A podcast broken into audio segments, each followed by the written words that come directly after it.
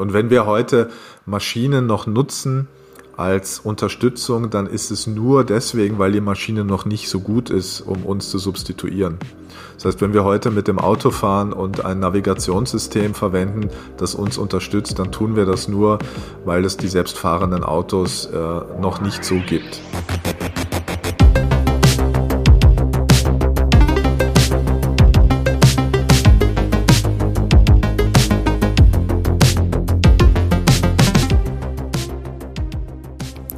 Und herzlich willkommen zu einer neuen Podcast-Folge von Mit Herz und KI.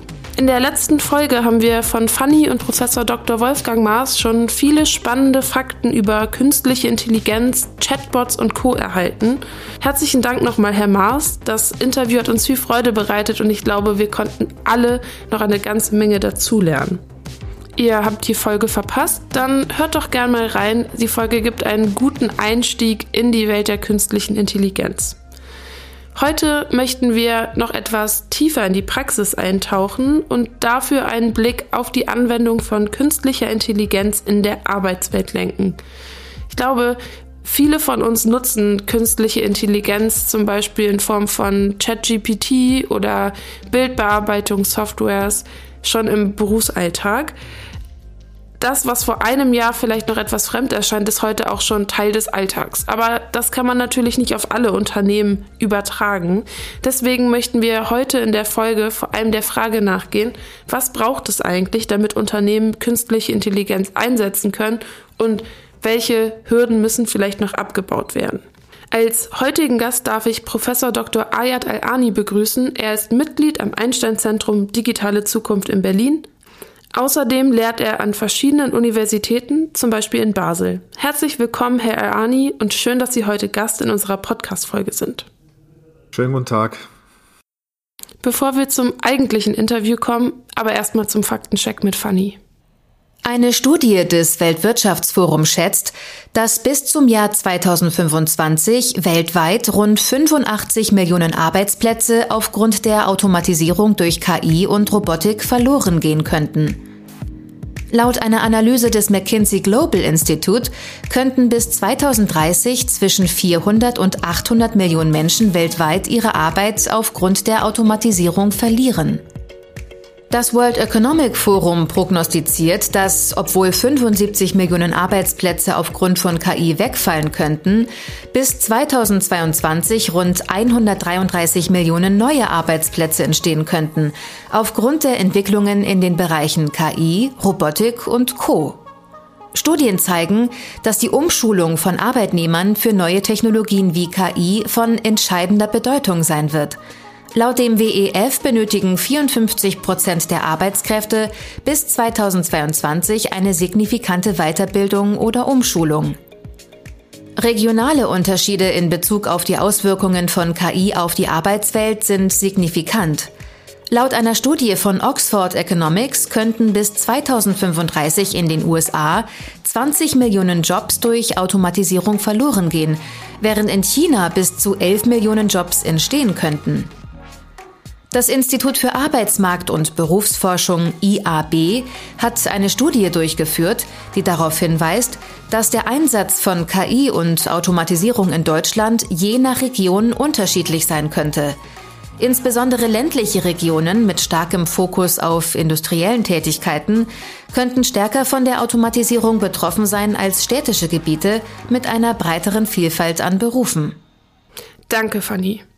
Wir haben jetzt schon einen kleinen Einblick in ChatGPT und Co. bekommen, doch kommen wir erstmal zu Ihnen, Herr Al-Ani.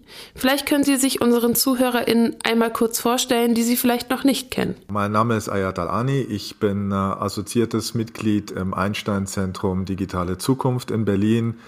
Ich lehre an den Universitäten Stellenbosch in Südafrika und an der Universität Basel im Bereich digitale Kultur. Und äh, ich beschäftige mich seit geraumer Zeit mit der Auswirkungen der Digitalisierung auf äh, Arbeitsorganisationen, aber auch auf politische Institutionen. Ich finde, das ist ein super spannender Arbeitsbereich, vor allem jetzt gerade in Zeiten der digitalen Transformation. Also ich glaube, jeder von uns kennt es und unsere Aufnahmesituation würde ja auch gar nicht stattfinden, wenn die Digitalisierung nicht schon so weit fortgeschritten ist. Ähm, vielleicht für unsere Zuhörerinnen zum Hintergrund. Wir sitzen nicht live in einem Raum, sondern ähm, sind über ein Tool zugeschaltet. Also ich sehe Herrn Al-Ani über, ein, über den Laptop und er sieht mich auch nur über den Laptop. Also ein Vorteil der Digitalisierung. Aber darum soll es ja heute nicht gehen. Wir wollen über KI sprechen, wie unser Podcastname schon sagt. Ähm, ich hatte mir zu Ihnen notiert, dass Sie zu den sozialen und ethischen Implikationen forschen, insbesondere im Kontext von Arbeitsplätzen und Gesellschaft. Und wenn wir jetzt einmal an die KI denken, ähm, ich glaube, jeder von uns nutzt KI gerade im Kon also in, in der Arbeitswelt, zumindest wenn man so ein bisschen im digitalen Bereich tätig ist.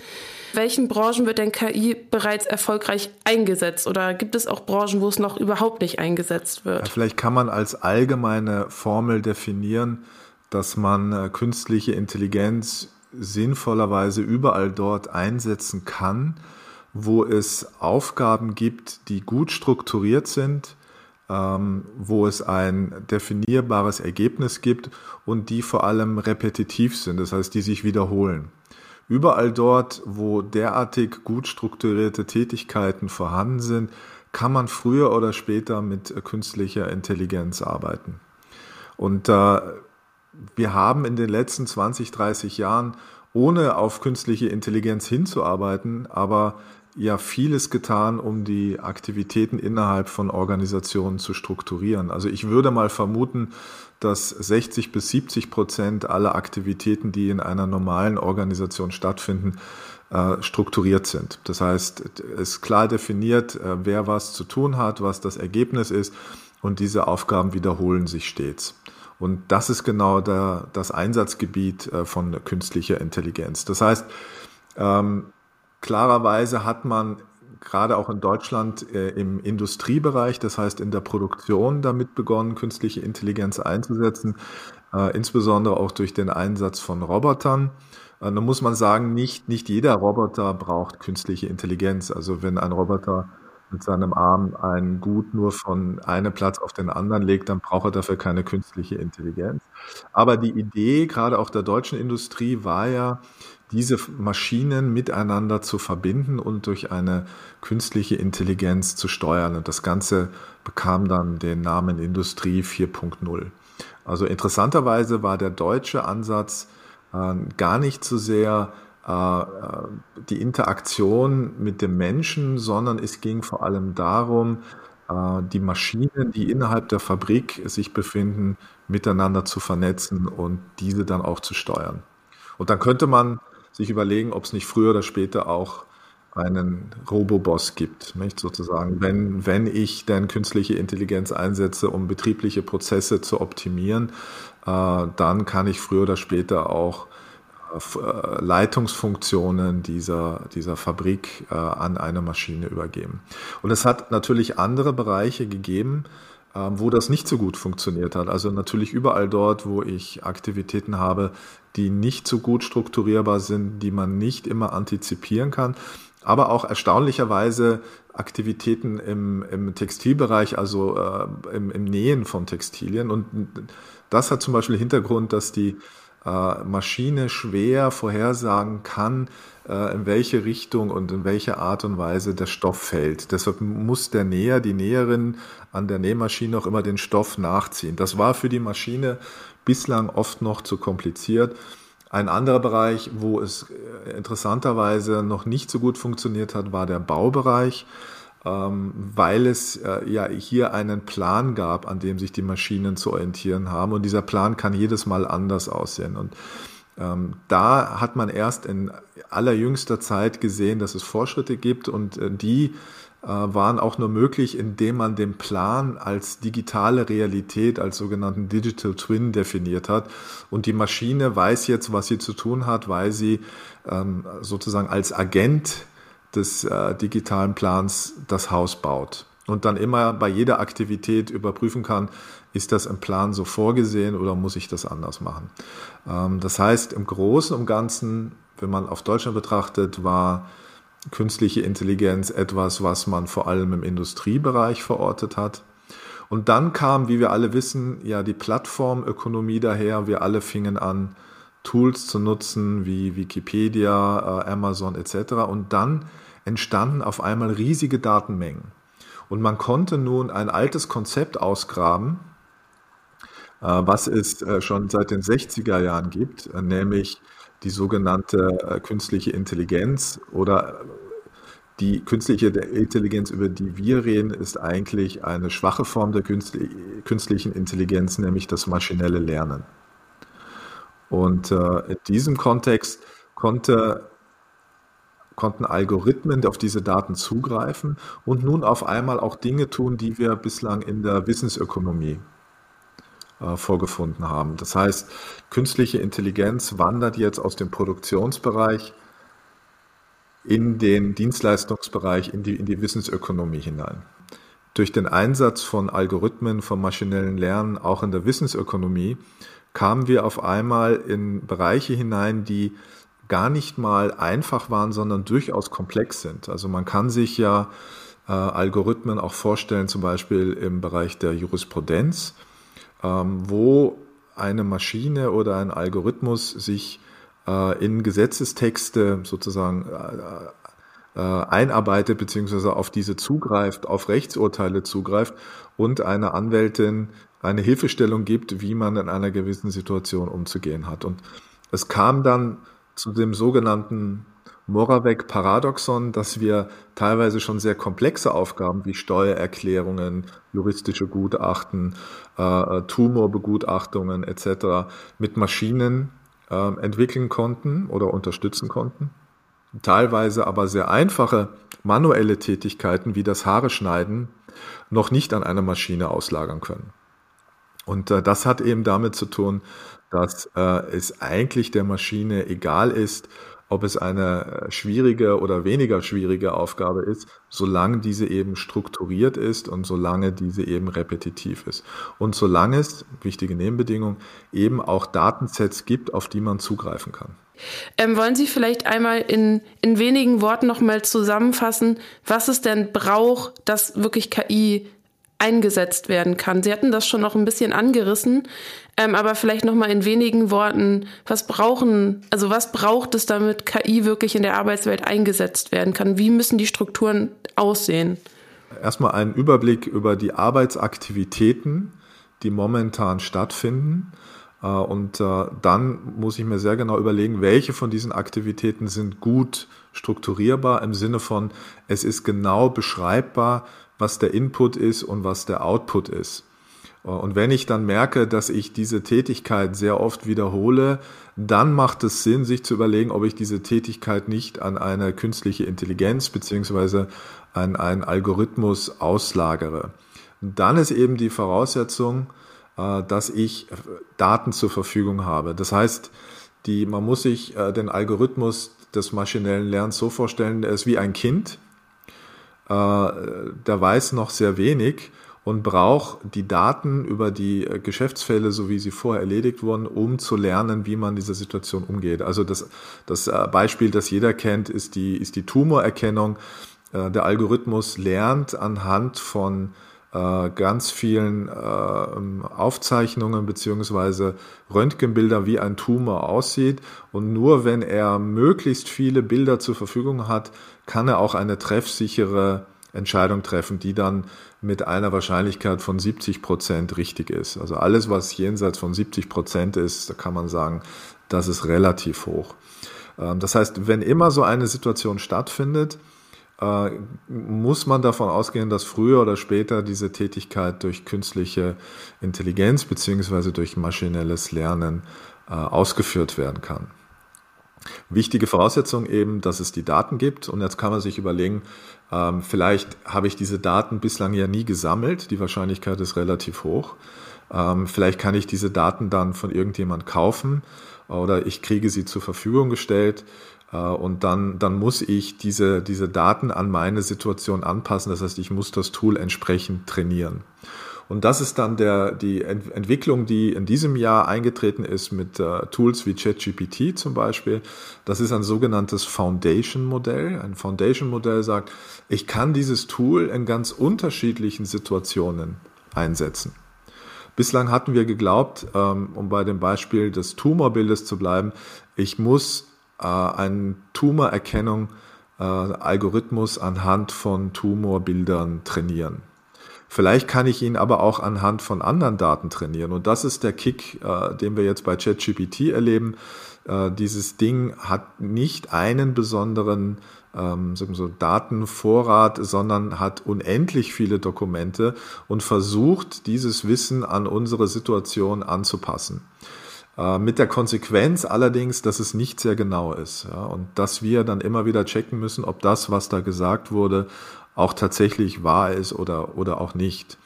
Äh, aber Foundation-Modelle wie ChatGPT vergrößern natürlich das Einsatzgebiet ähm, ungemein. Sie sind aber bis jetzt noch natürlich weniger genau als die traditionellen Modelle, die für eine bestimmte spezifische Situation trainiert wurden. Ja, ChatGPT ist wahrscheinlich das Tool, was äh, wohl die meisten von unseren ZuhörerInnen auch ähm, kennen werden. Ähm, Sie haben vorhin auch von Daten gesprochen, also dass äh, die KI, die künstliche Intelligenz Daten braucht, um erzogen zu werden. Sie betrachten das ja auch aus so einer etwas ethischen Perspektive. Wie, wie steht es denn da um den Datenschutz und müssen wir uns irgendwie vor unseren müssen wir uns um unsere Daten Sorgen machen. Ja, das ist ja eine Diskussion, die schon längerem bei uns ist und äh, wir müssen davon ausgehen, dass alle Tools, die wir verwenden, insbesondere die, die wir umsonst verwenden, auch wie ChatGPT, dass die die Daten sammeln, um damit ähm, sich weiter zu optimieren. Äh, und äh, die große Frage ist dann natürlich, was, was passiert damit und wer hat Zugriff drauf?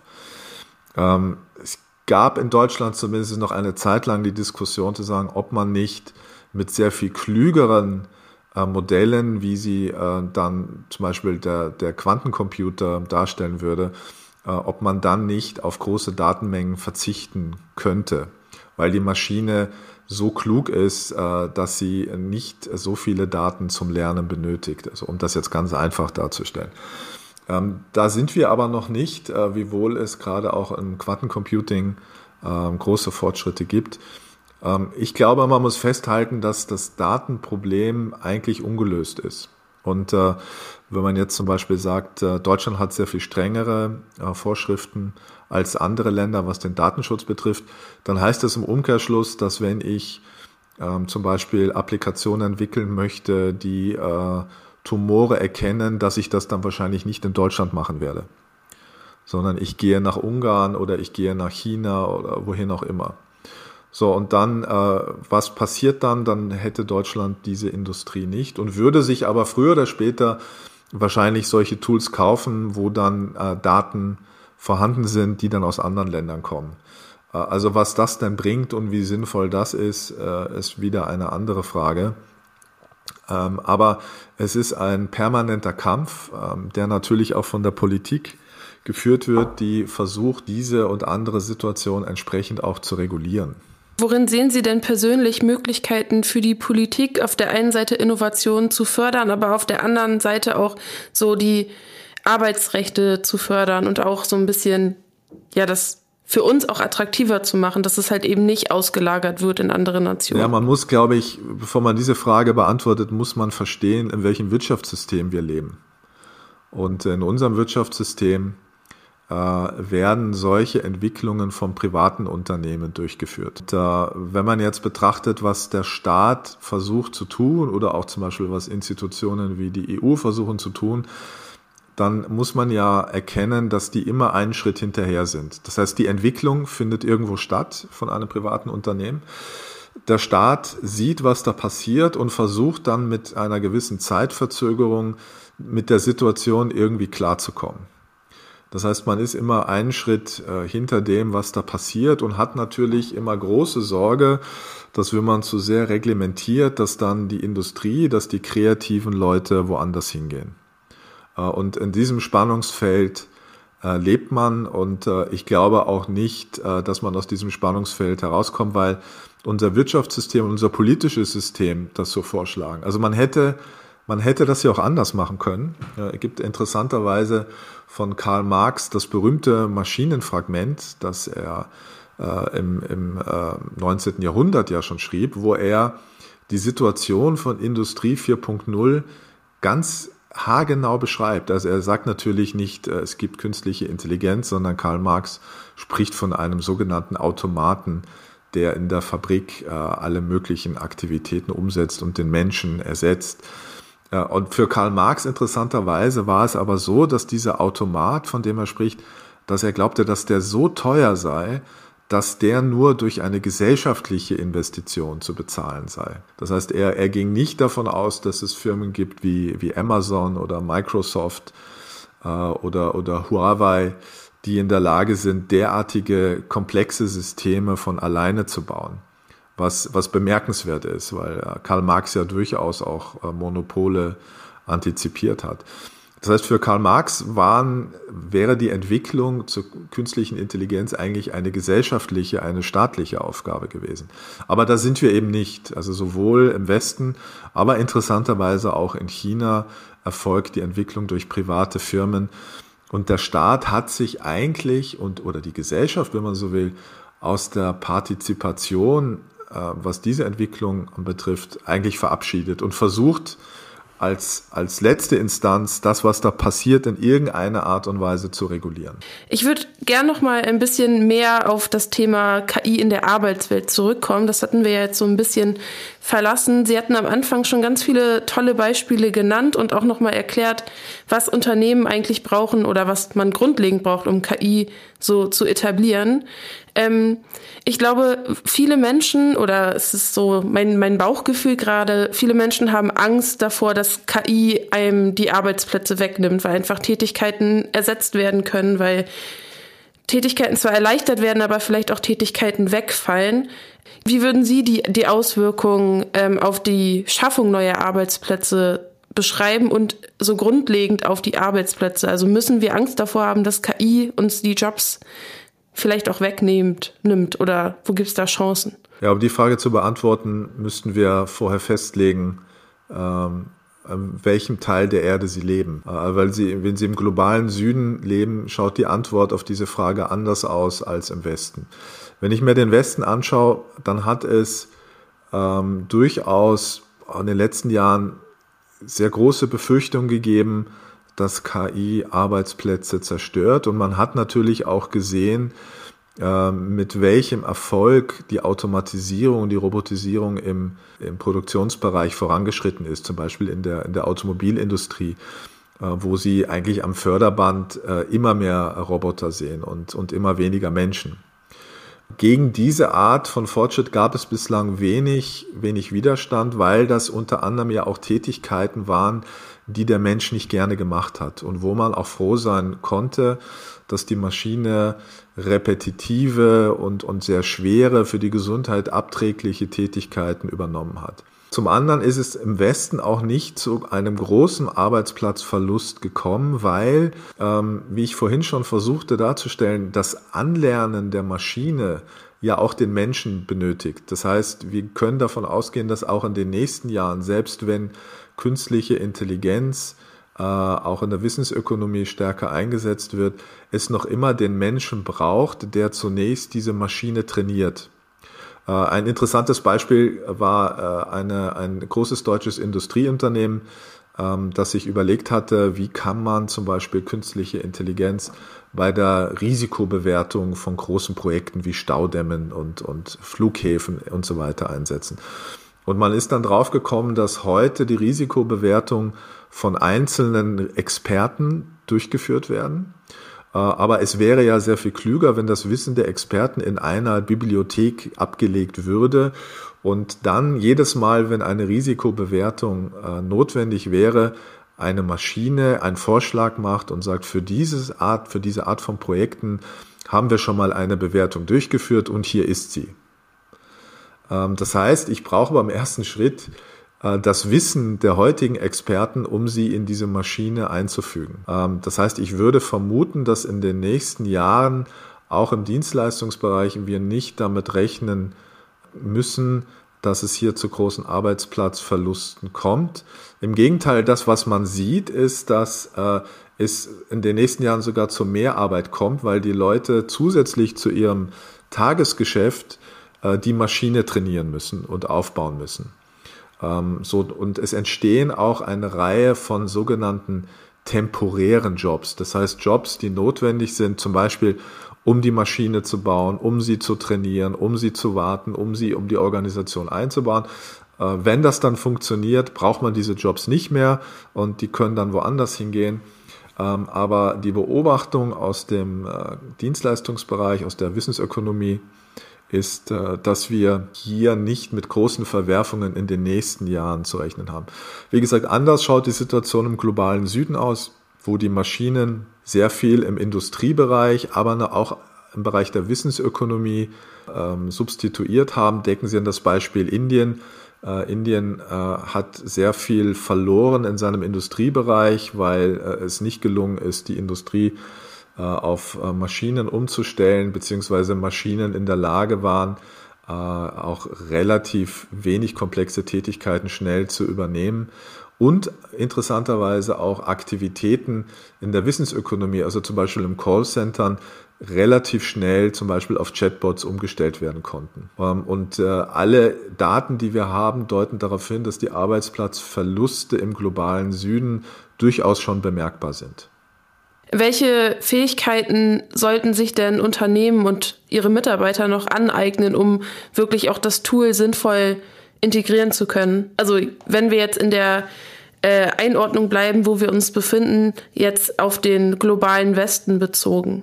Ich glaube, man, man muss unterscheiden, äh, was ist die Zielsetzung der ganzen Übung. Und ich glaube, da muss man schon äh, schonungslos festhalten, dass die Zielsetzung durchaus ist, den Menschen zu substituieren, also zu ersetzen. Es hat in den 60er, 70er Jahren, gerade auch im Silicon Valley, eine sehr intensive Diskussion darüber gegeben, was Maschinen tun sollen. Sollen sie den Menschen substituieren oder sollen sie den Menschen unterstützen? Die, die Unterstützungsschule nannte man Intelligence Augmentation, also intelligente Unterstützung. Die Schule der Substituierung nannte man Artificial Intelligence, also das ist die, mit, dem wir, mit der wir uns jetzt beschäftigen. Ja, nun ist es natürlich so, wie wir festgestellt haben, dass eine Maschine den Menschen nicht sofort substituieren kann, sondern ihn zunächst braucht. Ähm, äh, und das ist aber natürlich auch ein Zugeständnis, das man machen muss, um diese Systeme dann zu entwickeln. Wenn sie dann da sind, wird man natürlich versuchen, möglichst ohne menschliches Zutun auszukommen. Also das ist die, das ist die kapitalistische Logik. Wenn Sie die Möglichkeit haben, eine billige Maschine für eine Aktivität einzusetzen oder einen teuren Menschen, dann werden sie sich, äh, äh, egal welcher ethischen Richtung sie sich äh, bekennen, werden sie sich für die Maschine entscheiden. Und wenn wir heute Maschinen noch nutzen als Unterstützung, dann ist es nur deswegen, weil die Maschine noch nicht so gut ist, um uns zu substituieren. Das heißt, wenn wir heute mit dem Auto fahren und ein Navigationssystem verwenden, das uns unterstützt, dann tun wir das nur, weil es die selbstfahrenden Autos äh, noch nicht so gibt sobald selbstfahrende Autos da sind, äh, werden wir nicht mehr selber fahren, sondern das der Maschine überlassen. Die spannende Frage, die sich dann stellt, ist, was macht der Mensch in der Situation? Und da sind, muss man ja auch sagen, viele Dinge noch ungeklärt. Also aus Beispielen, die ich in großen deutschen Unternehmen erlebt habe, war es dann eigentlich sofort eine Frage, was machen wir eigentlich damit, um das Wissen noch zu erhalten? Also gehen wir zurück zu dem Beispiel, ähm, der, der Risikobewertung in dem großen deutschen Industrieunternehmen, dann könnte man natürlich sagen, die Risikobewertung von Geschäftsfällen übertragen wir an die Maschine. Aber muss dann noch der Mensch eigentlich verstehen, wie die Maschine das errechnet? Also brauchen wir dann noch Menschen, die sich auch mit Statistik und statistischen Modellen so gut auskennen, dass sie irgendwann mal sagen werden, na, das, was die Maschine hier errechnet hat, stimmt nicht ganz. Oder die zumindest verstehen können, wie die Maschine zu diesem Ergebnis gekommen ist.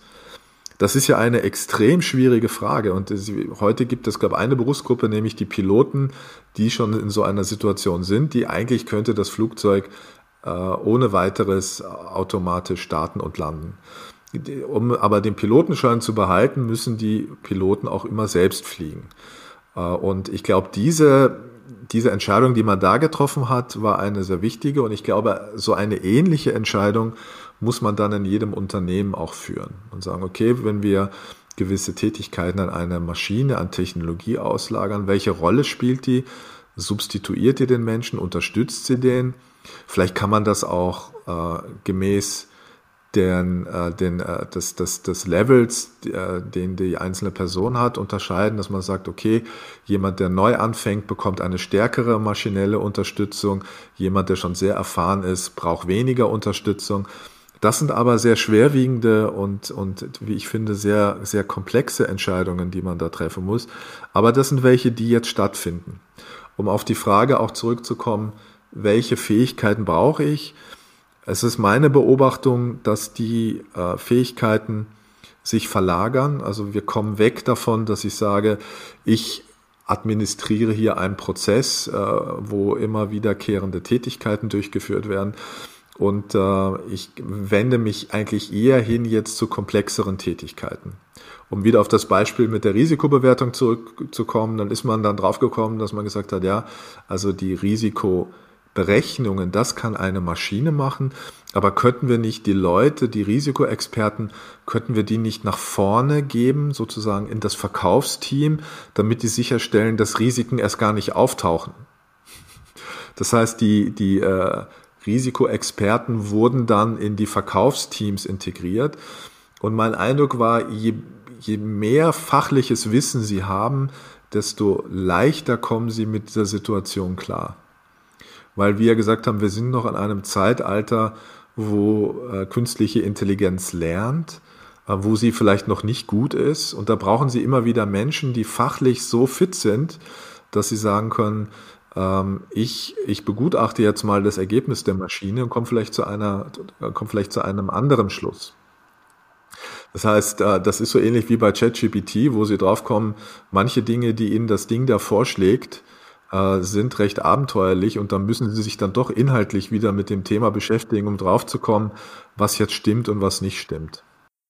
Ähm, während Sie gerade von diesem Beispiel gesprochen haben, ähm, ist mir sofort in den Kopf gekommen, dass es ja auch sehr, sehr viel um Vertrauen geht. Und Vertrauen, also für mich persönlich in etwas, was man nicht so ganz greifen kann, also künstliche Intelligenz, man, man hat da jetzt schon so viel von gehört, man kann sich vielleicht auch vorstellen, was es genau ist und wie es vielleicht funktioniert, aber dass man ähm, Prozesse an etwas auslagert, was man ja eigentlich auch noch gar nicht so richtig kennt. Heißt, man vertraut diesem Tool, diesem, diesem etwas ähm, ja eine Aufgabe an und entweder man man vertraut der, der, der KI und sagt, okay, da, da passieren vielleicht nur wenig Fehler oder keine Fehler oder das Vertrauen in dieses Tool halt besonders wichtig. Und Ihr Beispiel mit dieser Risikosicherung, ähm, dass man quasi nochmal seine Fähigkeiten ja noch mehr sich bewusst macht und dann noch in diese Verkäuferrolle geht, finde ich da auch,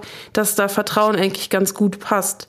Glauben Sie denn, dass, dass es gut für Unternehmen ist, auch dieses Vertrauen aufzubauen? Auf jeden Fall. Sie würden ja nur etwas an eine Maschine auslagern, wenn Sie, wenn Sie wüssten und wenn Sie auch nachweisen können, dass die Entscheidung dieser Maschine mindestens so gut ist, wenn nicht besser ist wie die eines Menschen.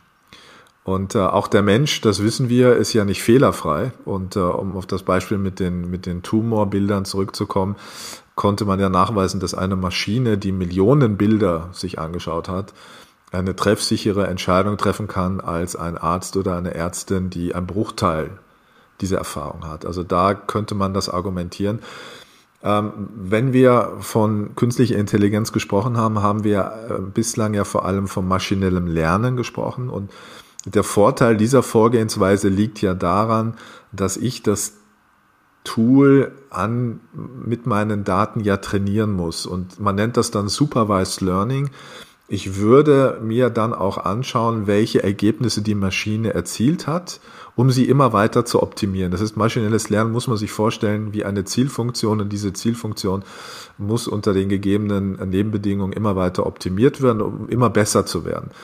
Ähm, das heißt, im Idealfall hat die Firma die Möglichkeit, dieses Tool so zu trainieren auf Basis der vorhandenen Daten, äh, dass man auch wirklich sicherstellen kann, dass die Entscheidungssicherheit über 70 Prozent liegt. Eine neue Situation entsteht jetzt durch die sogenannten Foundation-Modelle, die Daten verwenden, die nicht von mir und meinem Kontext stammen.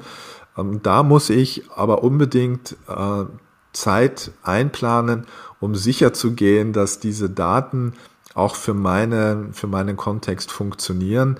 Und auch hier muss ich das Tool wahrscheinlich oder den Algorithmus ja eher so weit optimieren, dass er für meine Situation passt. Das heißt, ich kaufe nicht etwas und mache ein äh, Plug and Play, sondern ich brauche unbedingt Zeit, äh, um das Tool an meine Situation anzupassen, um genau zu verhindern, dass Entscheidungen getroffen werden, wo ich dann einerseits nicht mehr weiß, wie die überhaupt getroffen wurden oder das nicht mehr nachvollziehen kann in allen Fällen äh, beziehungsweise äh, wo ich auch vermuten muss, dass die Entscheidungen schlecht gefallen, äh, fallen werden. Welchen Rat haben Sie denn für Unternehmen und Arbeitnehmende, die KI jetzt integrieren wollen und einen Rat, wie sie sich auf diese KI-dominierte Welt vorbereiten können?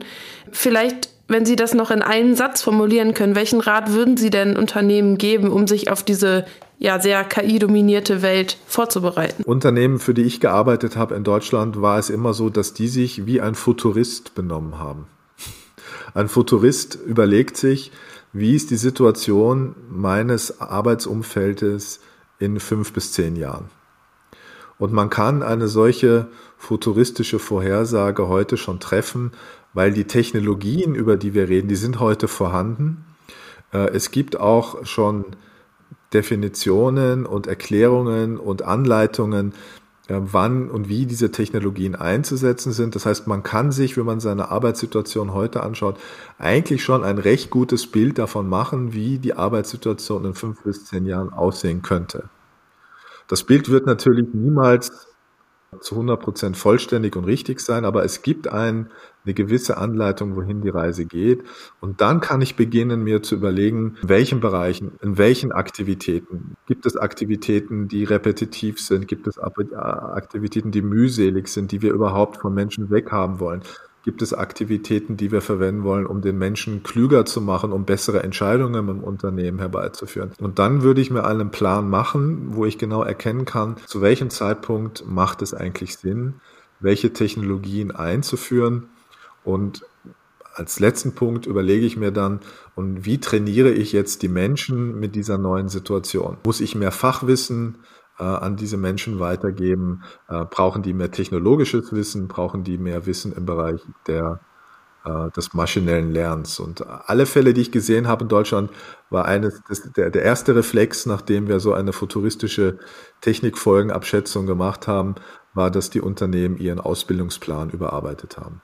Ich würde Sie gern bitten, selbst einmal so einen futuristischen Blick zu werfen. Und zwar haben wir in unserem Podcast das Format Herzenssache. Und da ähm, haben wir in der ersten Staffel unseres Podcasts, wo wir noch mehr den Medizinfokus hatten, immer gefragt, was soll denn heute in fünf Jahren möglich sein in der Medizin? Und ähm, in der zweiten Staffel würde ich Sie jetzt gern bitten, auch einmal ja Futurist zu spielen und auch einen Blick in die Arbeitswelt in fünf bis zehn Jahren zu werfen. Und ähm, es kann auch völlig utopisch sein. Was soll denn dann möglich sein, was heute noch nicht möglich ist, wenn Sie an künstliche Intelligenz denken? Ähm, also meine persönliche Vision wäre, dass wir dahin kommen, dass wir als Menschen mit Hilfe der künstlichen Intelligenz sehr viel autonomer werden äh, und sehr viel unabhängiger von anderen Interessen. Das ist zugegebenermaßen ein Widerspruch, weil wir Technologie verwenden, während die großen Konzerne gehören. Aber gleichzeitig machen uns diese Technologien ähm, auch ein Stück weit unabhängiger. Und ich würde mir eine Welt vorstellen, äh, wo wir in Communities leben, die miteinander vernetzt sind, wo Leute äh, zusammenarbeiten, die sehr äh, gleichartige Interessen haben, die sich gegenseitig unterstützen, äh, die miteinander an Projekten arbeiten ähm, und dass wir vielleicht so eine doppelte Staatsbürgerschaft haben, dass wir zwar in einem physischen Land leben, aber auch gleichzeitig Staatsbürger in einem virtuellen Land sind, wo die Leute so sind, ähm, wie ich sie mir vorstelle und, und äh, wo auch Leute da sind, die äh, äh, mich interessant finden. Und ähm, dass es dann vielleicht so ein Modell ist, das nicht USA und nicht China ist, ja, sondern dass es etwas ist, was, was mir hilft, ähm, Entscheidungen in meinem Leben klüger zu treffen ähm, und auch Dienstleistungen und Produkte, die ich habe, vielleicht mit anderen Menschen gemeinsam herzustellen und auch für die Gesellschaft herzustellen. Also das ist etwas, was ich mir vorstellen könnte. Eigentlich sind wir schon am Ende von meinem Fragenzettel angekommen, aber ich hätte noch eine persönliche Frage an Sie, wenn Sie, wenn Sie diese beantworten möchten. Und zwar, wie nutzen Sie denn künstliche Intelligenz im Alltag? Ich werde ChatGPT und, und ähnliche Tools ähm, nutzen. Allein, weil ich zum Beispiel drauf gekommen bin, dass diese Tools auch äh, tolle Grafiken generieren können. Also ich schreibe einen Text und dieses Tool generiert eine, eine Grafik auf, auf Basis eines Textes umsonst und innerhalb von einer Sekunde. Also das sind ja Möglichkeiten, die man vorher noch nicht hatte. Ich habe an mir bemerkt, dass ich äh, seit ChatGPT zum Beispiel da ist und das ist natürlich ein Tool, äh, das man am meisten nutzen kann, wenn man so wie ich in der, in der Wissensökonomie tätig ist. Dass ich aber durchaus auch skeptisch bin, ähm, was was die, äh, was die Ergebnisse dieser Tools anbetrifft. Aber ich, ich äh, würde sie durchaus nutzen und, sei es, dass ich ähm, ähm, Ideen von, von mir äh, diesem Tool gebe und sage, was meinst du dazu? Und sozusagen eine zusätzliche Meinung bekomme oder vielleicht auch ein äh, Aspekt genannt wird, an den ich noch nicht gedacht habe. Äh, und das war in allen Fällen, wo ich das probiert habe, war das der Fall. Aber es war mir auch klar, dass man, dass man schon teilweise ein Expertenwissen braucht, um die Antworten, die dieses Tool gegeben hat, äh, auch beurteilen zu können und einordnen zu können. Und teilweise waren auch falsche Antworten dabei. Also das glaube ich schon, dass ich da so einen, einen äh, Sparring-Partner haben werde, der mir helfen wird, auch äh, ähm, wissenschaftliche, wissenschaftliche Themen äh, anzugehen. Da, da bin ich von überzeugt. Und ein bisschen, dass es vielleicht in fünf bis sechs Jahren einen Avatar von mir geben wird, der, äh, wenn Sie dann auf meine Webseite gehen, äh, kommen Sie nicht auf einen Text, äh, sondern Sie sehen meinen Avatar und Sie können meinen Avatar ähm, alles Mögliche fragen und er ist dann gefüttert mit den Daten, die äh, bislang auf meiner Webseite sind und ähm, bevor Sie mit mir reden, würden Sie wahrscheinlich mit meinem Avatar reden, um mal ein Gefühl dafür zu kriegen, macht es Sinn, mit mir persönlich zu reden. Und äh, äh, manche Dinge wird der Avatar auch nicht wissen und dann wird mein Avatar sagen, äh, das weiß ich leider nicht, da müssen Sie mit ihm selber sprechen. Aber das ist, äh, das wird auch nicht immer gut sein, aber ich glaube, äh, das, das, wird der, das wird der Trend sein, auch wenn ich die jüngere Generation beobachte, die so eine ganz andere Art von Kommunikation bevorzugen, äh, dass man erst mit der Maschine redet und dann mit dem Menschen. Und das sind natürlich auch weitreichende Konsequenzen, die da entstehen. Ich möchte mich bei Ihnen bedanken für Ihre tollen Antworten. Ähm, ich habe unglaublich viel dazugelernt heute. Also vor allem ähm, ja maschinelles Lernen, also dass man KI, wie man KI erziehen kann, was es braucht und vor allem auch, dass wir nicht unbedingt Angst haben sollten, dass die künstliche Intelligenz unsere Arbeitsplätze wegnimmt, sondern ähm, ja, dass wir auch immer noch als Kontrollinstanz da ähm, ja mit im Spiel sein werden. Herzlichen Dank für Ihre Zeit. Gibt es noch etwas, was Sie noch nicht ausgesprochen haben oder ähm, sind Sie vollkommen glücklich mit dem, was jetzt zu Wort gekommen ist? Vollkommen glücklich bin ich ja nie, ähm, aber ich glaube, ähm, so wie wir es besprochen haben, äh, ist es schon sehr, sehr komplex und da sollte man es dabei belassen. Vielen Dank auch an alle ZuhörerInnen. Schön, dass ihr wieder reingehört habt. Wir hoffen, die Folge hat euch gefallen und ihr konntet noch einige Sachen dazulernen. Wir freuen uns sehr, wenn ihr auch in zwei Wochen wieder einschaltet. Da haben wir ein spannendes Thema vorbereitet und zwar möchten wir den Fragen nachgehen. Wie kann man lernen, KI-basierte Anwendungen kritisch zu hinterfragen? Was muss man bei der Nutzung beachten und wo liegt unsere Verantwortung? Das sind nur einige Fragen, ich möchte auch gar nicht so viel vorwegnehmen. Schaltet auf jeden Fall rein. Wir freuen uns auch über Feedback. Also falls ihr Anmerkungen, Fragen habt oder Feedback, dann schreibt uns gerne eine Mail an podcast.jdb.de. Und wenn ihr wissen wollt, was hinter DUB-Unternehmer steht und was wir sonst noch so machen, wir haben euch alle wichtigen Infos dazu in den Shownotes verlinkt. Wir hören uns in zwei Wochen. Bis bald.